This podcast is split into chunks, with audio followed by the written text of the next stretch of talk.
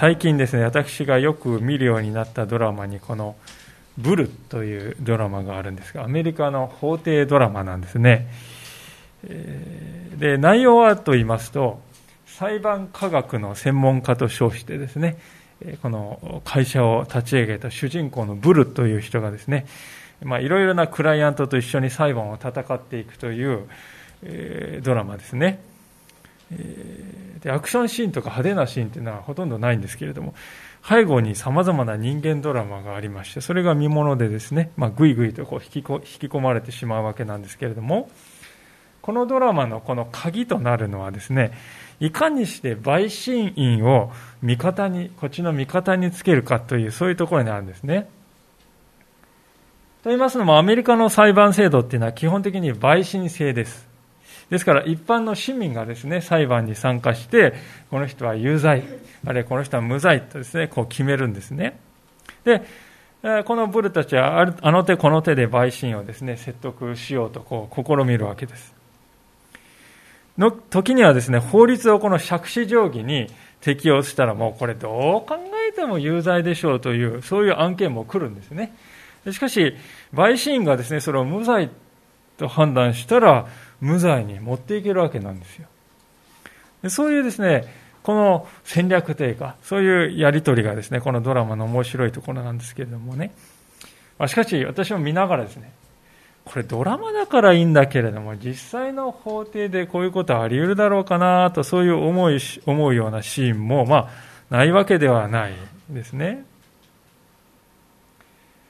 で見ていると人間の心っていうのは、こうも揺れ動くものなんだと。人の基準っていうのはこういうふうにこう、ね、大きくこう揺れるものなんだなっていうことをですね、このドラマは教えてくれているように思いますね。で、それは逆に言うとですよ。本来法律っていうのは私たちを守るものとして作られているはずなんですがですね、時にそれがね、私たちに牙を向いてくるという、そういうこともある。それを解釈する人のこうね、えー、心の動きいかようにも変わる、まあ、そんな教訓をですね教えられた気がするわけであります。でするとですねじゃあ私たちは一体何を基準に生きていけばいいのとこういう話になるわけですね。そこで前回から皆さんとご一緒に見ていく、え見ている箇所にその答えがあるように思います。つまりそれは神様の方ですよね。神様という方は変わることのない、揺れ動くことのない神様。その神様が与えてくださった基準を頼りにしていく。そうするときに私たちはですね、人の印象にですね、振り回されないで生きられるようになるんだ。そう聖書は語るわけです。で、この神様の法というのはですね、何やらこう、小難しいですね、わけのわからない言葉の羅列がずらずら並んでいる、まあ、今日の朗読を聞いて、あるいはそういうふうに感じた方いるかもしれませんがね、でも、よくよく見ていくと、非常に現実的だなっていうことがわかると思います。私たちが想像する以上にこれ、実際にあり得るね、実際的な場面で役立つ原則を教えてくれているんだなということが分かってきます。そこで今日もですね、ご一緒にこの神様の与えてくださった法というものですね、そこを学ぶことによって、神様がどんなことを大切にしようとしておられるかということをご一緒に学んでいきたいとそう思っております。さて、前回はですね、この21章の前半の部分を見ましたけれども、そこには命ということをどういうふうに考えれば、理解すればいいのかっていうことを前回中心に見たわけですけれども、今日のテーマはですね、償いの仕方。償いということがテーマであります。人や物にですね、損害を与えてしまった時に私たちはどういうことを心がけて対応すればいいのか、その原則が語られるんですね。でいくつかのですね、いろいろなこの題材がですね、取り上げられるんです。具体的な。で、最初に取り上げられるですね、まあ、事例研究みたいなもんですよね。で、その最初の題材はですね、喧嘩であります。18節から19節をもう一度読みしますが、人が争い、一人が石か拳で愛を打ち、相手を打ち、その相手が死なないで床についた場合、もし彼が再び起き上がり、杖によって外を歩けるようになれば、打った者は罰を免れる。ただ、彼が休んだ分を弁償し、彼が完全に治るようにしてやらなければならない。まあ、想定されている状況は、大の大人同士が、まあ、いろいろ議論しているうちにね、カチンとくることがあって、ヒートアップしてですね、口論になる。そして口論になっている間にですね、片方がカーッと来て、相手はですね、思わず手が出て殴ってしまって、そして殴り合いになって、怪我をですね、えー、大怪我をさせてしまったというような場合であります。ですから、これはですね、皆さん、一方的にですね、えー、相手に難癖をつけて一方的に殴ったという場合ではなくて、双方がですね、こうヒートアップして喧嘩になって、えー、双方に責任があるという状況が皆さん、えー、想定されているということを理解してほしいんですね。で、こういう場合は、怪我をさせた側が怪我をした側に、経済的な損害に対する弁償をね、仕事できなかった。その分の弁償をする。そして肉体が回復するまでにね、必要なこう治療費とか、まあ、松葉杖の代金とかね、え、医者を呼んだお金とか、そういうものを弁償する。そういうことが求められているんですね。なんだこれ当たり前のことじゃないかと。そう思うかもしれませんが、ここでね、皆さん注目すべきことがありますが、それはですね、神様は謝罪をまずしなさいとは命じてないんですよ。まず謝りなさいって書いてあるかなって思うんですけどね。そう書いてないですね。そうではなく、実際に相手が被った損害を目に見える形で償いなさいとね、神様は言うんですよ。もちろんこれあの別に謝らなくていいからってそういう話ではないんですね。そうではなくて神様は口先の言葉よりも相手のためにまず行動していきなさいとね、その方が優先されるんですよということを、その原則を私たちに語ってくださっているんじゃないかと思うんですね。これはですね、この日本という国に住んでいる私たちにとってとても大事だと思うんです。と言いますのは、この国ではですね、何か不祥事とか事故が起こりますね。人々はまず何をね、何よりもこれをやるべきだってみんなが思うものは何かというと、謝罪ですよ。まず頭下げろ。そこからで話はってこういうことになるんですね。で、まあこれはあの決して悪いことではないんですけどね。ともするとですよ、皆さん。謝ってるんだからもういいじゃないかというふうね、風潮にならないでしょうか、その後。そしてそれ以上責任をね、負わされるのは逃れるっていう、そういう場合が出てくるんじゃないかと思うんです。でそうなるとですね、一番苦しい思いをするのは誰ですか？それは被害者の方々ですよね。最初ですね、その事故やですね、こうね、損害を与えられて、痛めつけられ、痛みを感じてね。そしてしかも、その後にもう一度ですね、ちゃんとそれが償ってもらえないという二重の苦しみを負わされるんですよね。謝ったんだからもういいじゃないか、水に流そうと、こういうですね、ことになってしまいがちなんですね。神様の教えはそうではないんですね。あなたがですね、謝罪をする。その謝罪をね、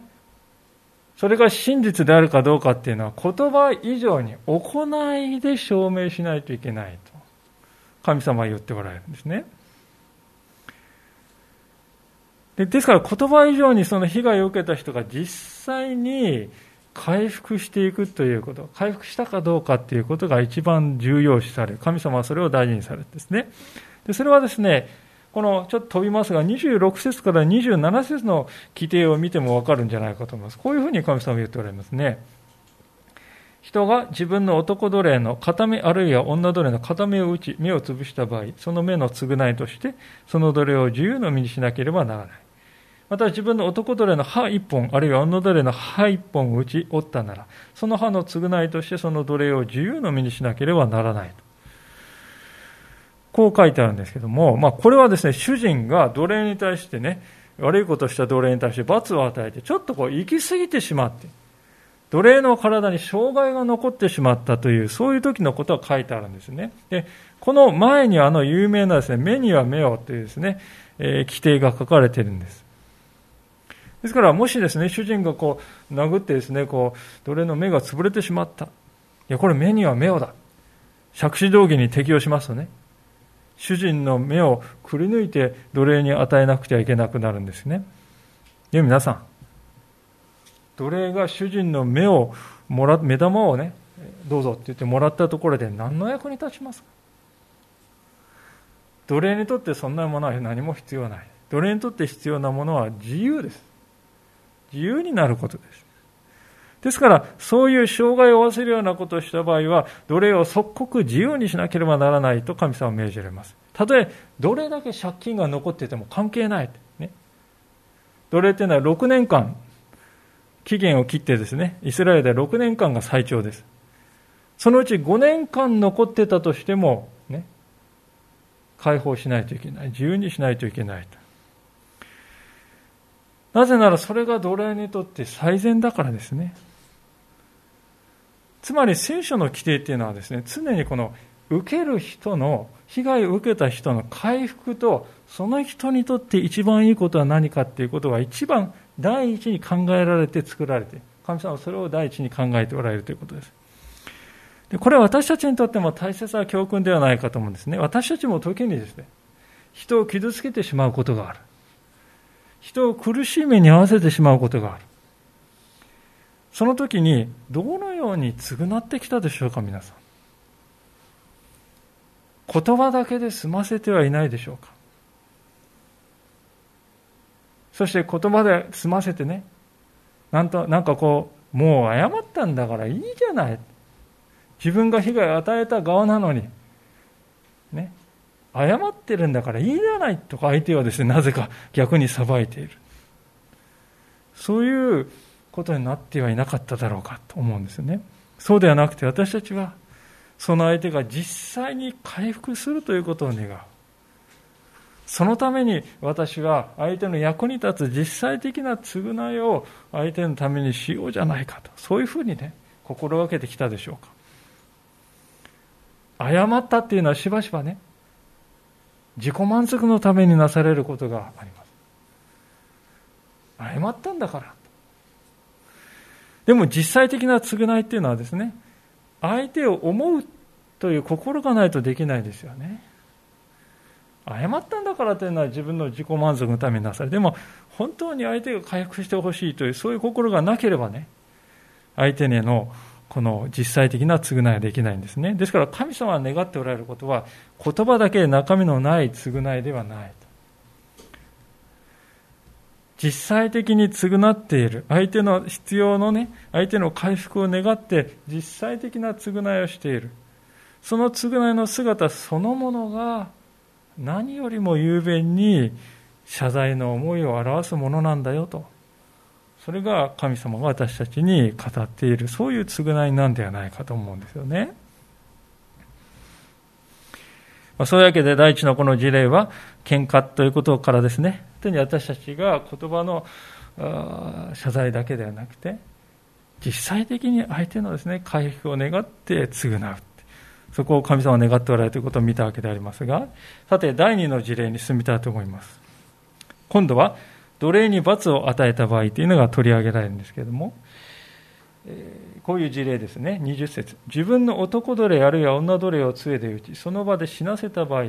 その人は必ず復讐されなければならない。ただし、もしその奴隷が1日か2日生き延びたなら、その人は復讐されてはならない。奴隷は彼の財産だからである。まあ、この場所をですね、現代的な感覚でで見るとですね、これなんというひどい主人なんかとこう思うかもしれませんね。でも、ちょっとね、注意していただきたいんですが、想定されている状況っていうのがありましてですね、それはですね、例えば主人の金とか大事にしているものを盗み出していった奴隷が。あるいは主人に悪質な嘘をついた。あるいは他の奴隷をですね、脅迫して、ゆすり取ったりですね、暴力を振るったりしていた。そういう場合ですよね。そういう場合に奴隷をどのようにですね、罰を与えるか。まあ、古代社会ではですね、そういう奴隷はですね、簡単に殺されてしまった場合があるんですよね。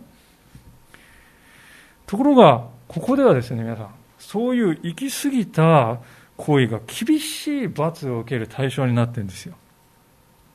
20節で語られているのは、なんとですね、主人が、そのね、悪いことをした奴隷を罰したときに、行き過ぎた罰を加えて奴隷が死んでしまったような場合には、今度は主人の方が死刑に処せられるということですよ。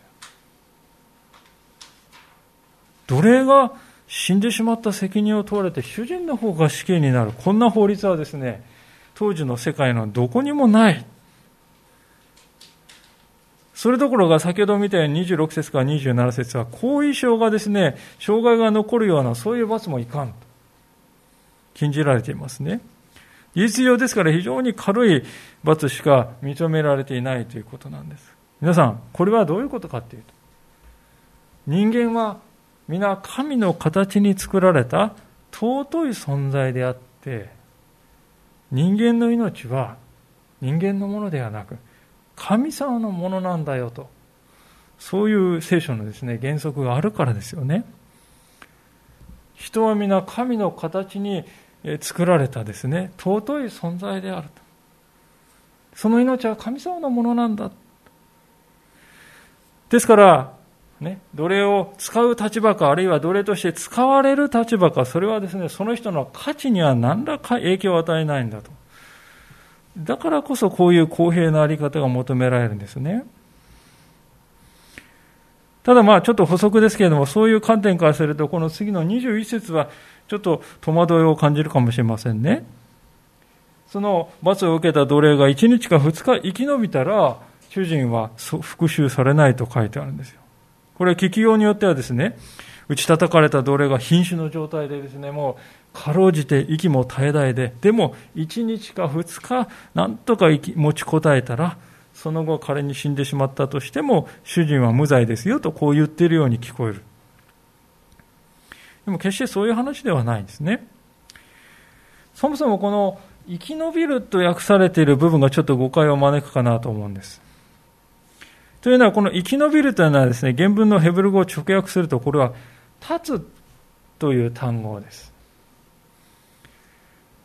もしその奴隷が1日か2日経ったらと、立っていたらと。そういう意味、直訳するとそういう意味なんですね。奴隷が立っているっていうのは皆さんどういう状況かっていうと。奴隷っていうのは動くものです。奴隷が立っているっていうのは指示を待っている。何もしない、仕事をしないでいる状態だっていうことですよね。ですから、これはですね、1日か2日じっとしているとこう訳した方がいいんではないかと私は思っています。つまり、罰を受けて、えその痛みのゆえに1日か2日仕事ができずに横になっているような場合にはと、そういう状況が想定されているんですね。ですから、だからこそ1日か2日奴隷がですね、寝ていて、その後回復した。その場合は主人には奴隷に償いをする必要はないとこう書いてある。なぜなら、奴隷は自分のした罰によって、ごめんなさい、自分のした罪によって罰を受けたんです。しかも回復した。1日は2日。寝込んでいて回復した。しかも主人はですね、奴隷が1日2日仕事できなかったら損害を受けるわけです。主人も損害を受けている。だから償いをもう一度する必要はないということですね。奴隷は彼の財産だからであるっていうのはですね、そういう意味であって、奴隷を物扱いしていいよということを聖書は語っているわけじゃないんですね。ですから、こうして見ていきますと、神様が人を見る目線というのは常に公平であります。偏ったところがないということが分かってくるんではないでしょうか。奴隷でも自由人でも他の人に危害を与えたり死なせたりすればそれにふさわしい償いの義務が課せられるということです。身分の違いそれは関係ないんですよ。神様の目からすると誰であっても常に神の形として映るんです。そしてその命は神のものなんです。ですから私たちもねクリスチャンとして人をですね何々人とかね何々国の人国の人あるいはあの人はああいう学歴がある。あの人は収入が高い低い。あの人は社会的地位があるない。あの人は人から評価され、あの人はそうでもない。まあ、そういうね、人を属性で見るっていうことはね、やめなくてはいけないと思いますね。神様は人の間のね、相対的な評価に過ぎないそのようなものはご覧にならないのです。むしろ神様は私たち一人一人を神の形に作っておられる。ですから私たちもね、人を見るときはですね、どんな人であっても、ああ、この人も神の形だな。相手はそう慈しんで、敬う者として生きるようにと、そう導かれているんだ。ということを今日知っていきたいわけであります。さあ、この事例のですね、研究も3つ目になるわけでありますが、今度はですね、無関係の第三者が巻き添えで後遺症を食らってしまう、受けてしまった場合って、そういう場合が書いてあるんですね。22節から25節を見します。人が人と争っていて身ごもった女に突き当たり早産させた場合、重大な障害なければ、彼はその女の夫が要求する通りの罰金を必ず課せられなければならない。彼は法廷が定めるところに基づいて支払う。しかし、重大な障害があれば、命には命を、目には目を、歯には歯を、手には手を、足には足を、やけどにはやけどを、傷には傷を、打ち傷には打ち傷を持って償わなければならない。まあなんかですね、奇妙な話ですよね。正直なところ。妊婦さんがいると分かっていて、二人の男が取っ組み合いをして喧嘩をして、そしてよろめいたかですね、何かして、えー、つまずいたかしてですね、妊婦さんをドカンとぶつけてしまう。そんな状況がですね、あり得るのかと思うかもしれませんが、これは、えー、実際の人間の歩みだとあり得るんですよね。例えば男女のこの感情の間のね、男女間の感情のもつびれで、えー、ね、夫婦ではない第三者の男性がですね、家庭に乱入してきた。言いがかりをつけてきた。何か言ってきた。そういう状況はあり得る。また夫の側が不誠実だったので、義憤に駆られたですね、妻のお兄さんがですね、来て、夫に対して、あんたは何してるんですか？と問い詰めに来た。まあ、そんな状況もあり得るわけです。え、聖書ってそんなことまでですね、考えてるのかと思うかもしれませんが、そうなんですよね。私たちは思っている以上に聖書っていうのはですね、非常にこう実際的な状況をですね、想定して、規定を与えてくれているわけです。わかりやすいようにですね。法律の条文みたいなですね、話じゃなくて、これこれこういうことが起こったらあ、あなたたちどうするんだと。こう問いかけて、訴えかけてくるんですよね。実際の事例で。で、まあ、それがきっかけでこの場合、妊婦さんやお腹の赤ちゃんに後遺症が残った場合はどうするのか。まあ、そこで書かれているですね、原則がこの有名な目には目、歯には歯という原則なんですよね。ただ皆さん、よく見れている見てみると25節に、やけどにはやけどとか、あるいはその前に歯には歯とかですね、これお腹の赤ちゃんにはですね、ちょっと関係のない話だと思いませんか？歯とかね、やけどっていうのは。妊婦さんにやけどっていうのはちょっと起こり得ない話であります。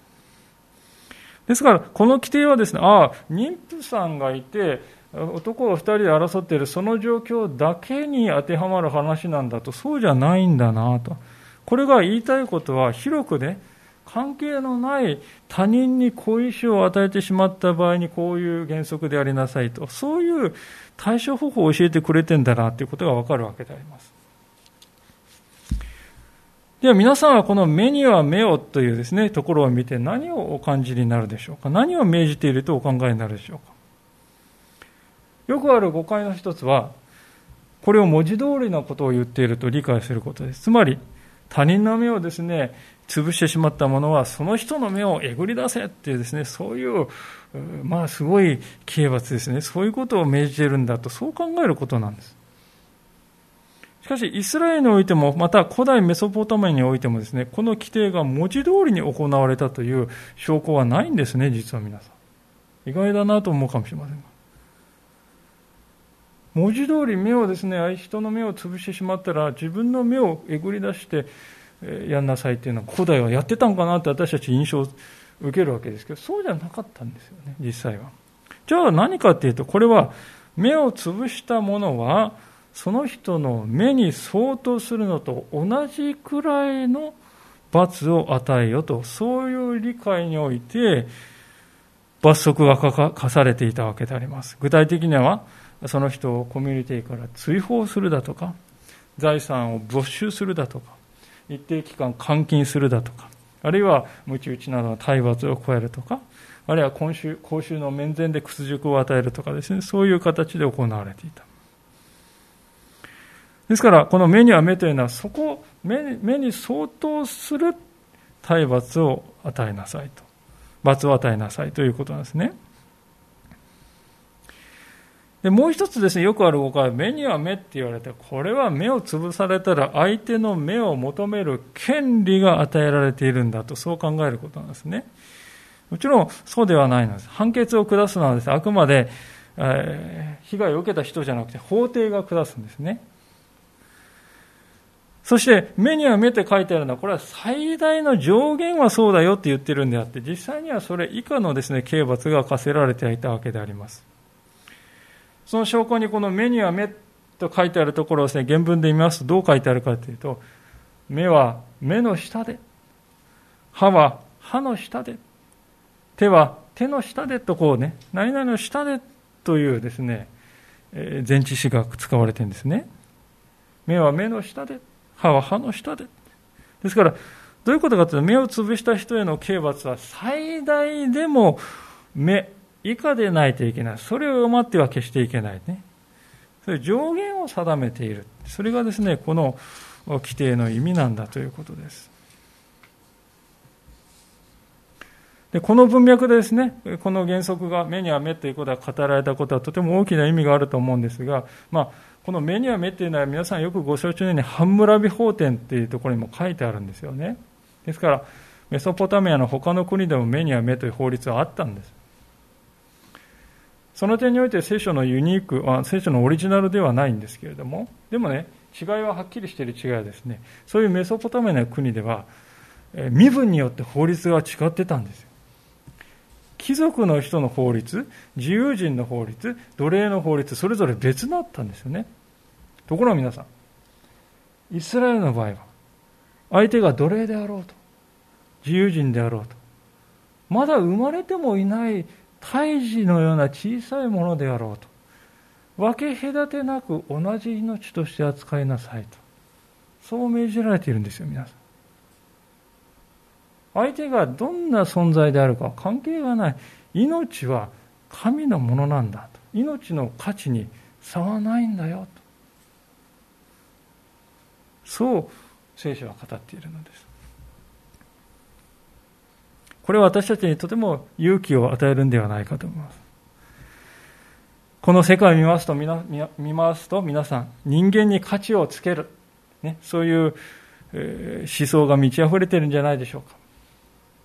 人種によって優れている、劣っていると言ってみたり、生い立ちがあの人は優れている、劣っている、家柄がいいか悪いか、学歴があるかないか、収入が良いか悪いか、財産を持っているかいないか、社会的に認められているかいないか、そうやって人をですね、ランク付けする。そういう考え方があちこちにあるんじゃないですか。時に私たちクリスチャンの中にもなんとなく無意識のうちにですね、人をそうやってランクで分けている。そういうことが入り込んではいないですか。でも、キリスト者はそういうあり方から自由でなくてはならないですよね。なんつったって神様、主なる神様が奴隷と主人を同じ扱いをしなさい。同じように扱っておられるんです。まだ生まれてもいない小さな命を成熟した大人の命と同じように神様は見ておられるんですね。それならどうして私たちがね、人を偏って見ていいことがあるでしょうか？この神様は私たちを決して分け隔てなさらないお方なのです。それなのに私たちは自分自身を見てね、私なんて小さなものだし、私なんてあの人のような活躍はできないし、私なんてあの姉妹や兄弟のようなさそうとした生き方はできないんだから、まあ、すぐにそのように自分を見てしまって、自分専用の基準で自分を見てしまう。でも神様はそんなことしないんですよね。神様は誰であろうと同じ基準で人をご覧になります。あなたは同じ価値を持つ。みんなと同じ価値を持つ。そういうものだ。私の命だ。神の命だ。神の形に作られたあなたは命な、尊い命なんだ。ですから私たちはそういう神様の基準に生きていかなくてはならないということですよね。そして、付け加えて言うなら私たちはですね、えー、もう一歩先に進んでいくようにと召されているんだということをね、ぜひ知っておきたいんであります。イエス様がですね、この目には目というですね、えー、法についてこういうふうに語っておられたということを皆さん覚えていらっしゃるでしょうか。一箇所開けてみたいんですけど、マタイの福音書の5章でありますが、新約聖書のマタイの福音書の5章38節というところですね。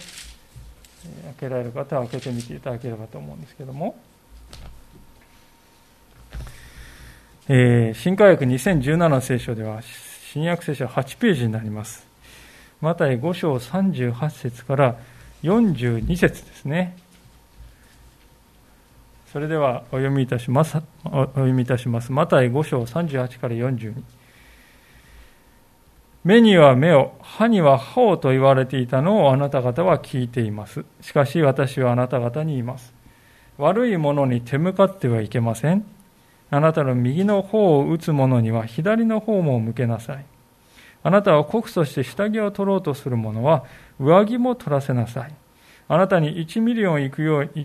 に強いる者がいれば、一緒に2ミリオン行きなさい。求める者に与えなさい。借りようとする者に背を向けてはいけません。イエス様はね、何を願っておられるんでしょうか？ある解説者が次のように述べております。ここでのポイントは、私たちが不当な扱いを受けたときに、復讐を求めるのではなくて、また、完全な正義を求めるのではなくて、憐れみを与えるために自分が傷つくということを厭わないことだと。そう言っています。私たちが不当な扱いを受けたとき、復讐を求めるのでもなく、完全な正義を求めるのでもなく、かえって憐れみを与えるために、私の方が傷つくということを厭わないことなんだと。そうなんですね。私たちは、復讐や正義をと拳を振りかざすものではなくて、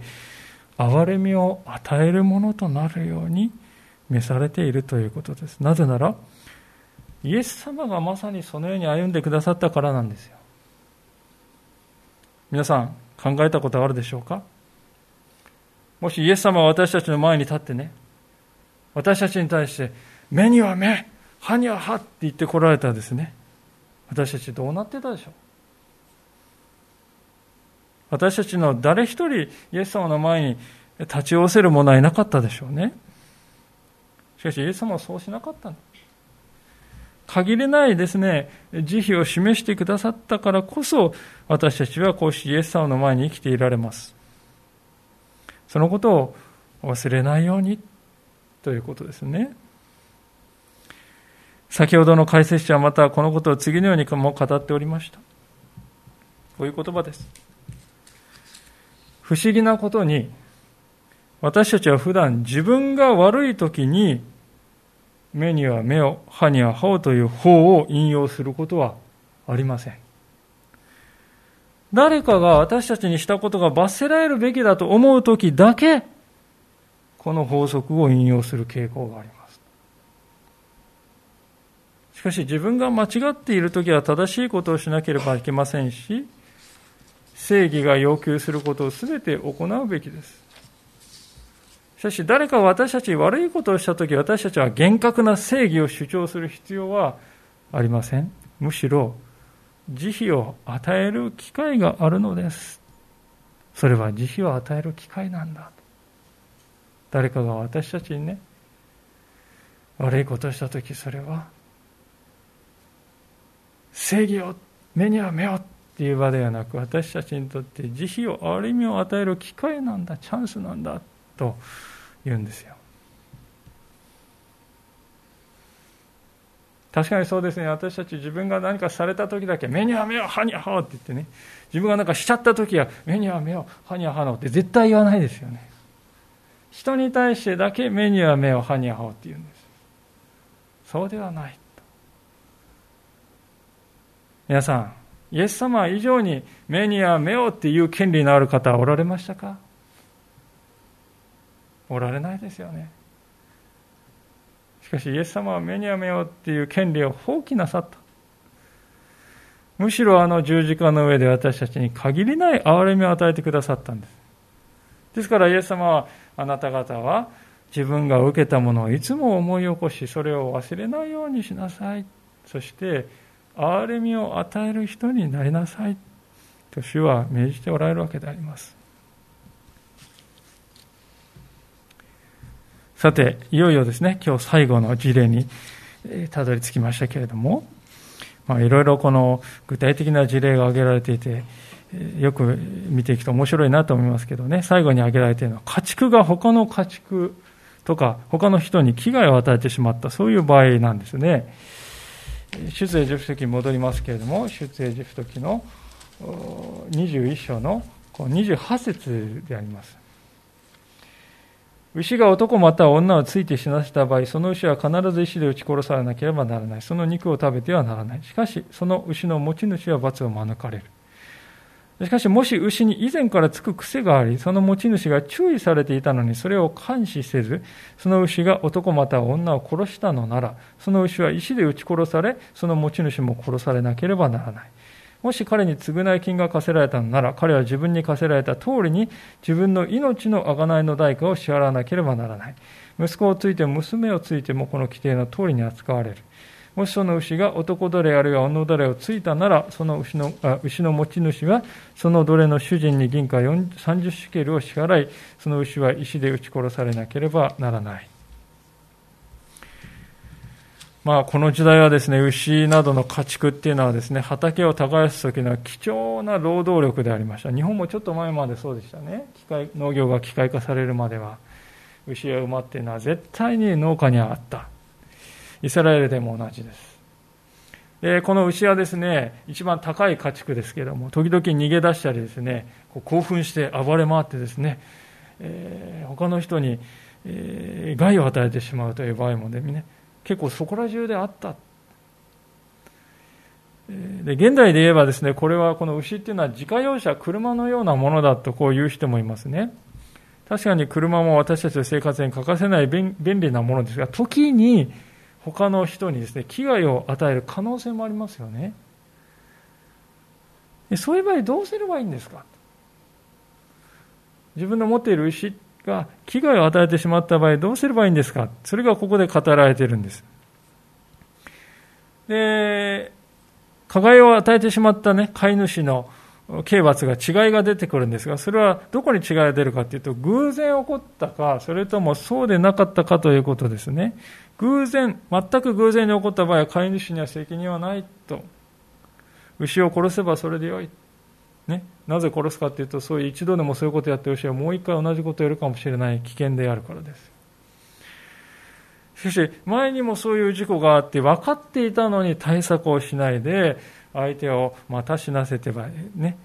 死なせてしまった場合には、これは重過失である。飼い主の責任は厳しく問うべきだ。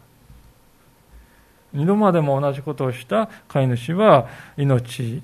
を奪う死刑に処せられなければならないと聖書は言うんですね。いやー、これまた現代的感覚ではね、厳しすぎるんじゃないですかとちょっと思うかもしれませんね。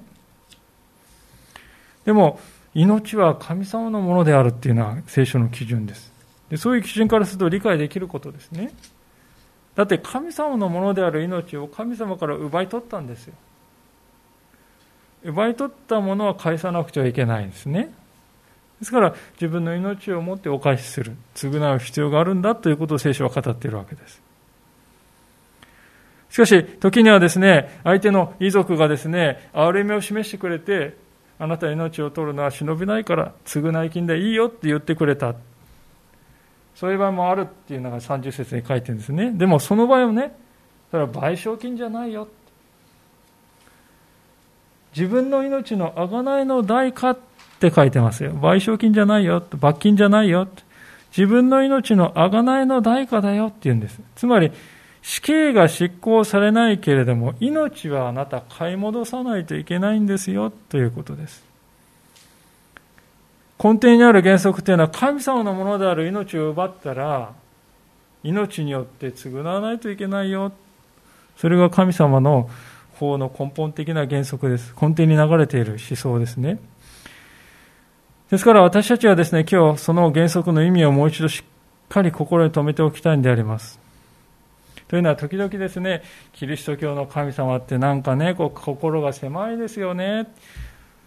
すいませんって言ってるんだから、謝ってるんだからいいじゃないですか、許せばいいじゃないですか。なんでそんなね、心が狭いんですかとこういう方もおります。で、なんとなく日本人的な感性からするとそうだなっていうふうに感じるんで聞こえるかもしれません。でも、大事なことが抜け落ちてますよ。それは神様に対する償いが行われてないっていうことです。神様に謝って、でも神様が受けた損害に対する償いは行われてないんです。神様のものである命を神様から奪い取ってしまったというそういう問題は解決されない、されてないんですよね。皆さん、私たちの命っていうのはもともとは神様のものですよ。神様からくださった命ですよね。だって私たちの命は親からもらったものです。でその親はね、おじいちゃん、おばあちゃんからもらったもの、おじいちゃん、おばあちゃん、ひいおじいちゃん、おばあちゃんってどんどん遡っていくと、最初の人、その人は神様から命をもらっているじゃないですか。ですから私たちの命って神様のものなんです。私たちの人生もそうですよ。それを神様から奪って自分のものにして好き勝手に歩んでいいんだ、好き放題やっていいんだと考えてきたのが私たち。でもそうやって神様から奪い取った命は神様にお返ししないといけないですね。でも私たちは神様から奪ったその命をもう罪によって台無しにしちゃったんです。もう返すものがない。償いはできない。いくら口先ですいませんと謝っても実際に償いは何もできない。もうお分かりだと思いますね。だからこそイエス様が必要だったんです。私たちは神様に対して償いをすることはできないんですよ。神様のものである命をね、奪い取って好き勝手に浪費してきた。そしてそれを使い果たしてしまった。あのルカ15章にある宝刀息子のようにね、使ってしまったんです。だからこそイエス様は言ってくださった。私があなたに代わって命を差し出すから。あなたのために私が償いをするから。あなたのために私が償いを成し遂げてあげるから。そうですか。ここで初めて神様に対する償いが成し遂げられたんです。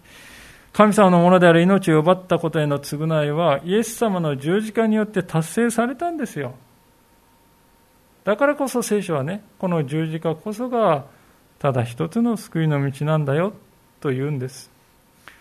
だってそれ以外にどんな方法によっても私たち命を神様に償うことできないんですよ。イエス様が私たちに代わって命を償ってくださったんです。だからそこに救いがあるんですね。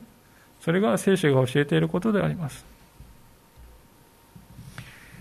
そしてこういうイエス様のね、私たちに対する限りない愛の償いを受け取ったそういう人がどう生きていけばいいかということが最後にね、33節から36節に記されていることなんですね。最後ここを読んで終わりたいと思いますが、もしもその牛が男で、あ、ごめんなさい。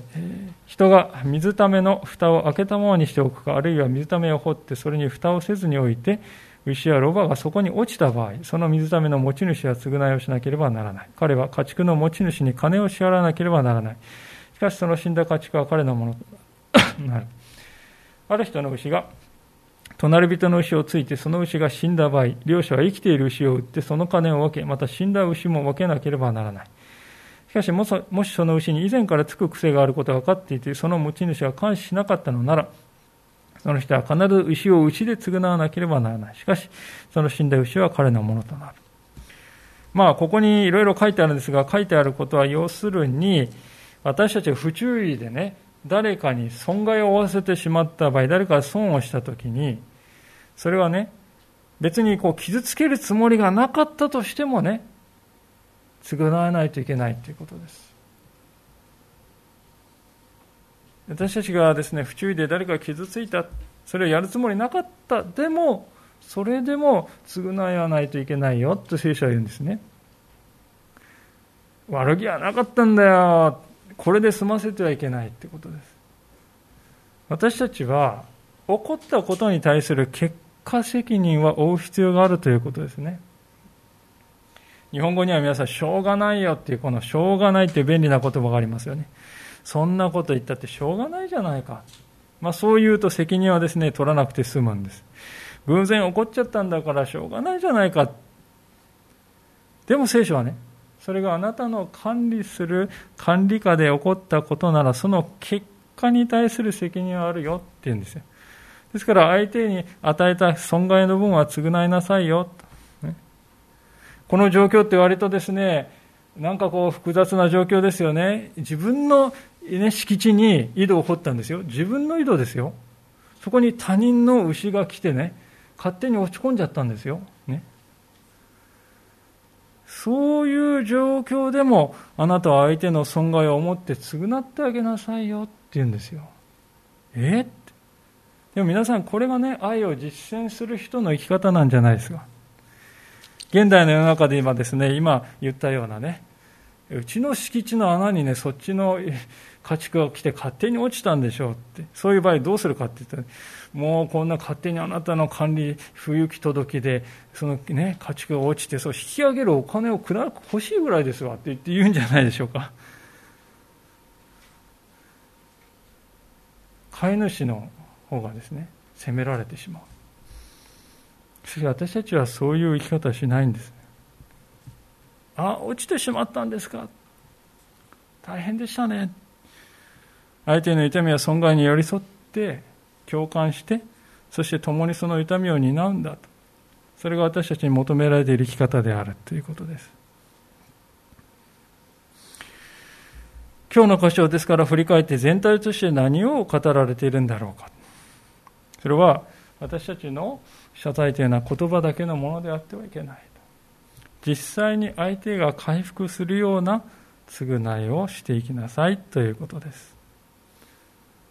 そして私たちは目には目をと相手に償いを求めるんじゃなくて自分が償っていくそういう人になるということです。イエス様は私たちに対して目には目をとは決して言われなかった。だからこそ私たちは救い出された救われたんですね。イエス様はあの十字架の上でなされた仕打ちをですね仕打ちに対して償いなさいと私たちに言ってきたか何一つ言わなかった。返してイエス様は私たちの罪を償い、代わりに支払ってくださった。ご自分の命によって償ってくださった。そこに私たちは生きる道があるのだと。そこに私たちは救いがあるのだということです。今日の御言葉をもう一度思い起こしながらご一緒にお祈りしていきたいと思います。